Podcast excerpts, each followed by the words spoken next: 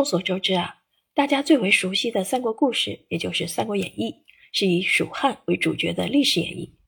其中曹魏是反派，孙吴是配角。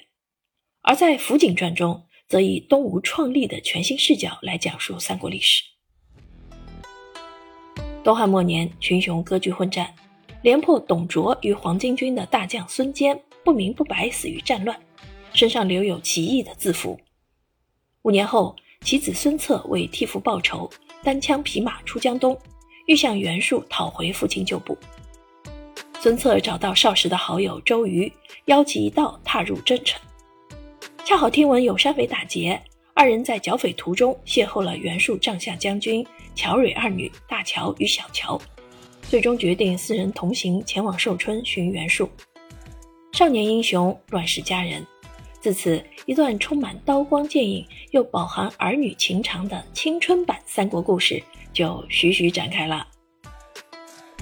在《辅警传》中，不仅再现了三国名将孙策与周瑜的传奇人生，书中的两位女性主人公大乔、小乔也是各具性格。作者基于民间传说和部分史料，通过合理的想象，为读者讲述了两种不同模式但同样动人的爱情故事。少年孙策因为一次英雄救美，结识了江东绝色大乔。彼时大乔十四岁，正是含苞待放的年纪；孙策十八岁，恰如酿酒初醇。一个是元营帐下的大将长女，娇仙如春风中一枝带露梨花；另一个是初露锋芒的威仪少将，俊朗如西北大漠中的烈烈劲风。这世上美丽的情史有很多。但最动人的一定是这一句“执子之手，与子偕老”。孙策与大乔从相识相知再到相守，虽然有过误解、猜疑与争执，但更多的是依恋、信赖与成全。二人用行动证明了一句“何以百炼钢，化为绕指柔”。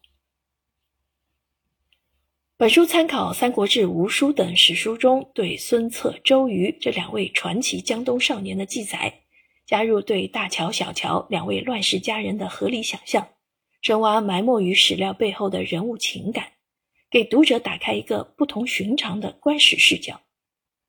借助更贴近史实的历史视角，配合对人物内心情感的细微把握，以大巧不工的笔触与直抵人心的字句。